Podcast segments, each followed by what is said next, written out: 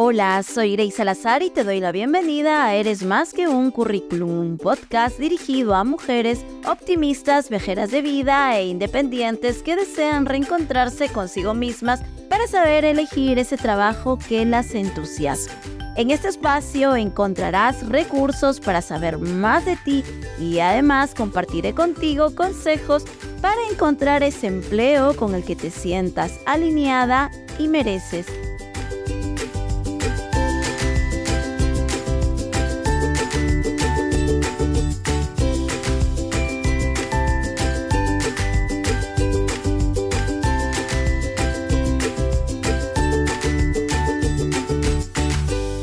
Paula, una ingeniera de telecomunicaciones recién titulada, ha tenido muchas dudas desde que empezó a trabajar en una gran empresa de innovación tecnológica.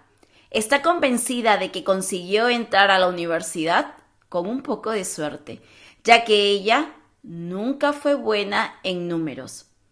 Durante toda la carrera se sentía inferior a sus compañeros, quienes, según ella, parecían bastante tranquilos y confiados en lo que hacían a nivel académico.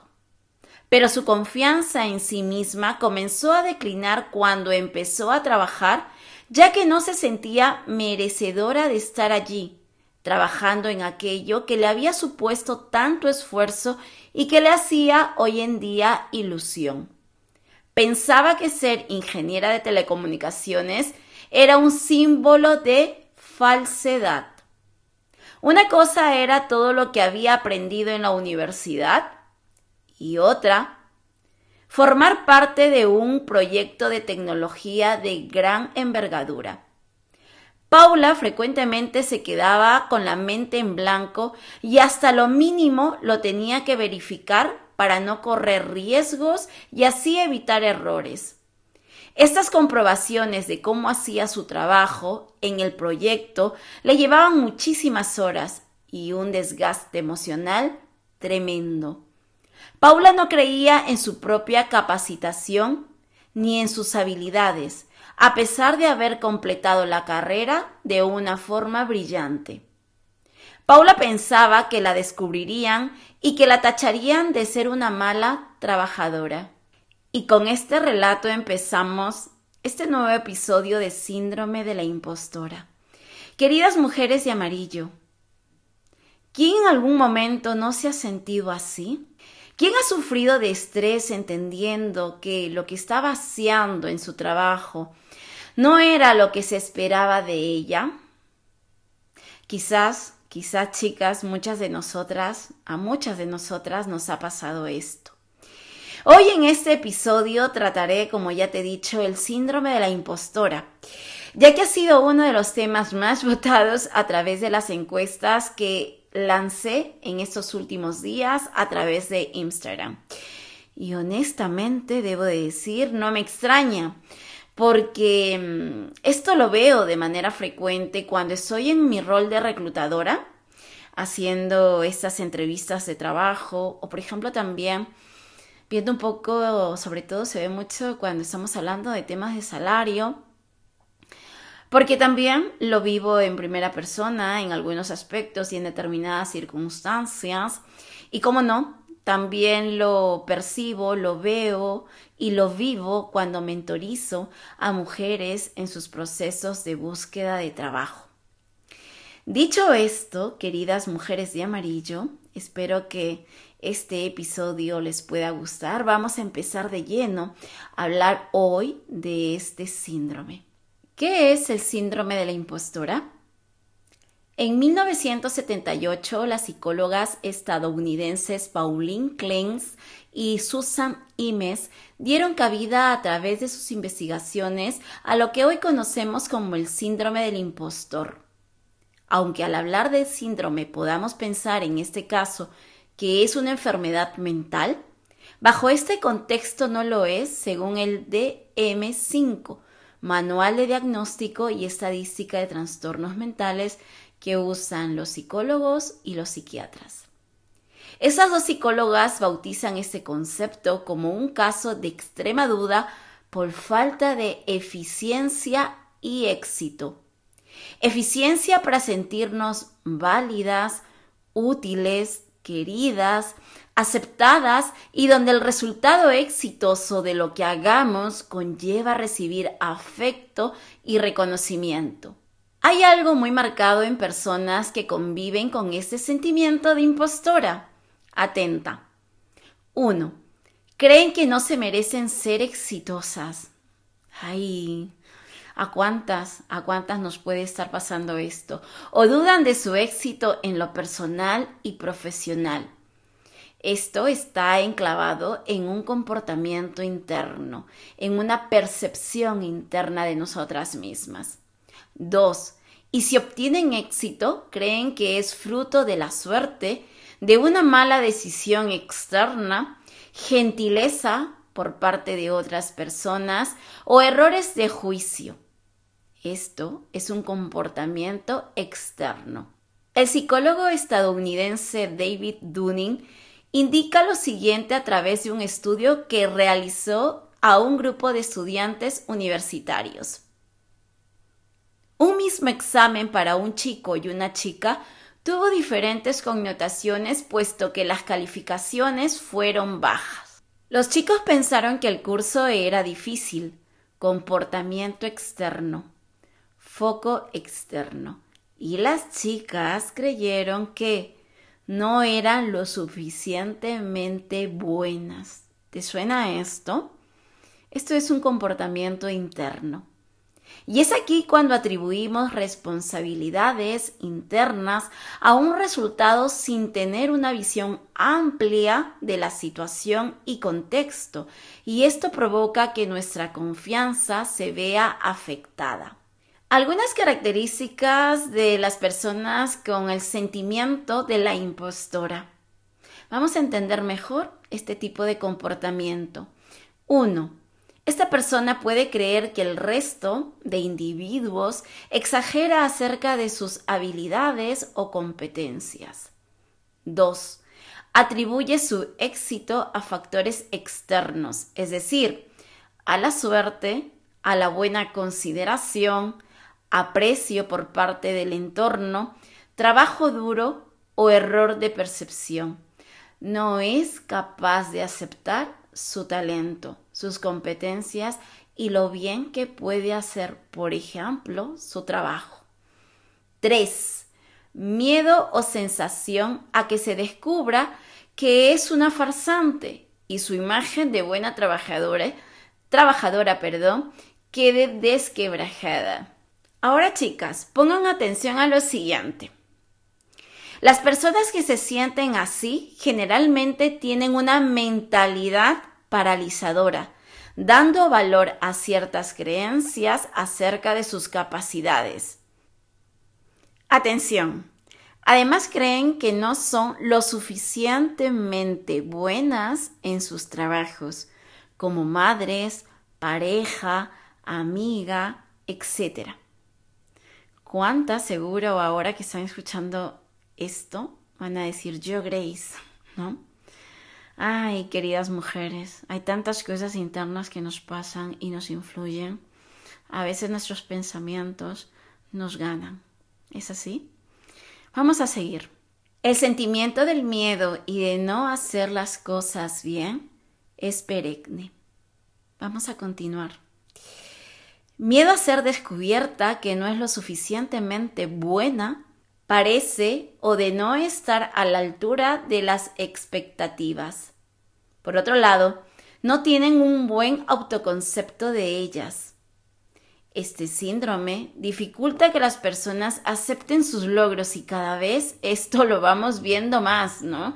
Dentro de nuestros entornos, amigas, eh, compañeras de trabajo, hermanas, pareja, etc. Además, el sentimiento de he engañado a mi jefe, cliente, hijo, pareja, sin que me descubran, es asiduo y por último es muy común cuando se está en época de cambio. Cuando estamos en época de cambio el síndrome de la impostora se torna más fuerte cuando cambiamos de trabajo, de casa, pareja, estudio o profesión, o en otras circunstancias también. Ahora, diferencia entre confianza y el síndrome de la impostora o del impostor.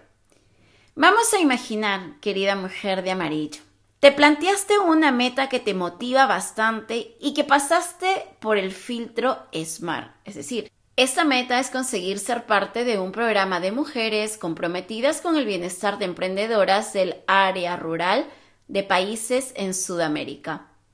Esto implica una serie de formaciones, viajes internacionales y mentoría a estas mujeres con otras realidades económicas, culturales, laborales, etc. Un gran proyecto. Proyecto de los importantes y retazo te apuntaste a este proyecto profesional que lanza tu empresa, pasaste el duro proceso de admisión y el resultado es que serás parte del programa. ¿Te imaginas? Te sientes contenta, te felicitas, lo compartes, te alegras, ¿no? Y te sientes orgullosa de lo conseguido, claro que sí. Esto es confiar en ti misma. Sin embargo, una persona con este síndrome de la impostora obtiene el mismo resultado que tú, pero entiende que la consecuencia ha sido por error o no se siente merecedora de este éxito. Ahora, ¿qué debes hacer para lidiar con el síndrome de la impostora? Y ahora te voy a invitar a lo siguiente. Vas a coger un boli un papel o una libreta muy bonita y vas a tomar nota de lo siguiente. ¿Sí? Dale pausa, dale pausa. Listo, ya estamos aquí entonces. Mira, ¿qué tenemos que hacer para lidiar con el síndrome de la impostora que a veces nos tiene de cabeza? ¿Sí? Cuida y fortalece tú. Primero, autoconfianza. La autoconfianza es sentirte capaz de hacer algo no importa lo grande o pequeño que sea eso. Puede ser, por ejemplo, salir a comer sola, hacer un viaje sola, escribir un libro, lanzar incluso un post por LinkedIn, Instagram o cambiar de profesión, por ejemplo. Segundo, fortalece tu autoconciencia. Según el Harvard Business Review, la autoconciencia es el componente más importante, fíjate, de nuestra inteligencia emocional e implica tener un conocimiento profundo de nuestras emociones, fortalezas, debilidades, necesidades e impulsos. Tercero, cuida de tu autoestima. La autoestima es la imagen positiva o no que deriva de nuestra autoconciencia y cambia evidentemente a lo largo del tiempo. Es decir, es la valoración que tenemos de nosotras mismas. Te voy a dar un ejemplo para que estos tres conceptos los entiendas mejor. Tengo baja confianza para hacer una carrera en bici de 100 kilómetros en un plazo de 8 horas. Muchas de vosotras saben que me encanta la bici. Mi autoconciencia me avisa que no estoy preparada para hacerlo. Hacerlo ahora. Sin embargo, esa situación no afecta a mi autoestima porque no interfiere en lo buena que soy haciendo, por ejemplo, 20 kilómetros en un perfil con desniveles y en una hora y media más o menos. ¿Se ha entendido? Hemos hablado en este ejemplo de confianza, autoconciencia y autoestima. Ahora, ¿cómo sé que tengo este síndrome? Según la doctora en psicología Sandy Mann, indica que el síndrome se ve reflejado en seis comportamientos. Vamos a entrar de lleno en la chicha. Comportamiento número uno a ver, a ver, a ver, a ver, ya vas a ir leyendo y, e internamente vas a decir, yo estoy aquí, no estoy aquí, yo soy esta, no soy esta. Comportamiento número uno, trabajar con mucho ahínco para evitar dejar al descubierto el bajo talento que se tiene. Pero cuando se alcanza el objetivo, se piensa que ha sido todo esto porque se trabajó muy duro. Comportamiento número dos, Esconder opiniones y evitar debates porque no se tiene confianza en sus propias habilidades y pensamientos. Comportamiento número 3. Perfeccionismo. La doctora Mann indica que para que el impostor demuestre su valor, debe hacerlo todo bien. Por lo tanto, los impostores temen al fracaso o a cualquier cosa que no llegue a la perfección, ya que esto refuerza el temor a que se les vea como falsos. Te voy a contar un estudio de la doctora Mann. Jack era un artista de gran talento en el instituto. Quería estudiar bellas artes en la universidad y siempre lo habían elogiado por su talento. Sin embargo, se sentía muy mal porque sufría del síndrome del impostor. No se creía tan bueno como le decía la gente. Parte de esto se debía a que no era perfecto en todos los géneros artísticos. Su habilidad era el retrato y la naturaleza muerta no se le daba tan bien. Además, en uno de los exámenes no obtuvo la buena nota que esperaban los demás. Eso hacía sentirse como un impostor. Y en un intento de aplacar ese sentimiento, quiso procurar que todas sus obras sean perfectas, para demostrarse a sí mismo que era un artista de verdad y no era aquel artista falso que él se sentía. Esto lo condujo a no entregar nada, nada que no estuviese perfecto según él. ¿A cuántas nos ha pasado esto también?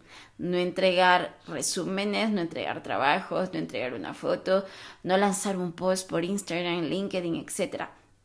Entonces, Jack empezó a pasarse demasiado tiempo trabajando en cada obra. A veces rompía los trabajos con los cuales no se sentía satisfecho. Comportamiento número 4. Una persona con el síndrome del impostor minimiza logros, teniendo muy presente su comportamiento perfeccionista. Alguien con este síndrome trata de no dar importancia a todo lo bueno que ha logrado. Fíjense. Teme al fracaso, a no haber trabajado lo suficiente o considera que lo que hizo lo puede hacer cualquier persona. Y esto seguro que a ti te está sonando muchísimo. Porque cuando sobre todo yo pregunto, cuando pregunto, ¿cuál ha sido tu principal logro? Muchas chicas me dicen, pues Grace, lo que yo he logrado lo puede hacer cualquier persona. O me dice, bueno, no ha sido lo suficientemente importante para el resto. Y yo siempre respondo también a esto. Pero ¿qué ha sido importante para ti? Comportamiento número 5. Subestima elogios. No cree esta persona en las buenas críticas, puesto que piensa que esto es un error de percepción de la otra persona. Lo hacen para quedar bien con ella o le da vergüenza escucharlas. Comportamiento número 6, y ya vamos terminando este episodio, autosabotaje. La persona con el síndrome eh, de la impostora se sabotea por si no obtiene los resultados esperados. Antes de que suceda algo, ella ya está pensando que le va a salir mal, que le va a salir mal porque no es lo suficientemente buena, hábil, capaz, no tiene las competencias o el conocimiento. Chicas, hasta aquí he llegado hoy. No quería hacer este encuentro íntimo más largo porque hay muchas cosas que hablar del síndrome de la impostora y cómo afecta esto a nuestra autoestima y nuestra confianza. Haré otros episodios más, los siguientes van a ser de este síndrome. Y decirles si es verdad que personalmente disfrutaba muchísimo organizando y grabando este episodio. Hoy en día todo lo que tenga que ver honestamente con autoestima me genera muchísimo flow. Yo entro aquí, me pongo a leer, leo en mi casa, en el metro, en Renfe, en cualquier sitio que pueda y yo fluyo con esto. O sea, se me pasan las horas volando. Me está encantando lo que estoy redescubriendo de mí en este aspecto. Esto está muy ligado a la psicología me formé como psicóloga en su momento y me llena muchísimo de verdad poder compartir toda esta información con vosotras. En el siguiente episodio, como ya te he dicho, vamos a seguir trabajando y compartiendo sobre este tema. Y me gustaría que me digas qué te pareció este episodio en la cajita que dejo justamente aquí abajo, en la cajita de la encuesta. O me puedes escribir a info arroba Otra cosa que no quiero que se me escape, por favor. Me gustaría pedirte lo siguiente.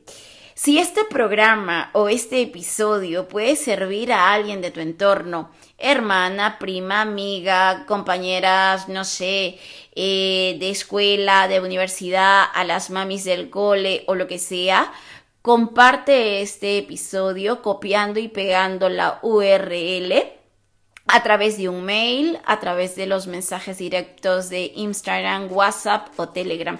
De verdad, de verdad, te lo voy a agradecer muchísimo. Y también estoy ya como colofón a, este episodio. Si te ha gustado este encuentro, este capítulo o los anteriores, te voy a rogar que en la parte superior califiques con las estrellitas que tú quieras a este programa.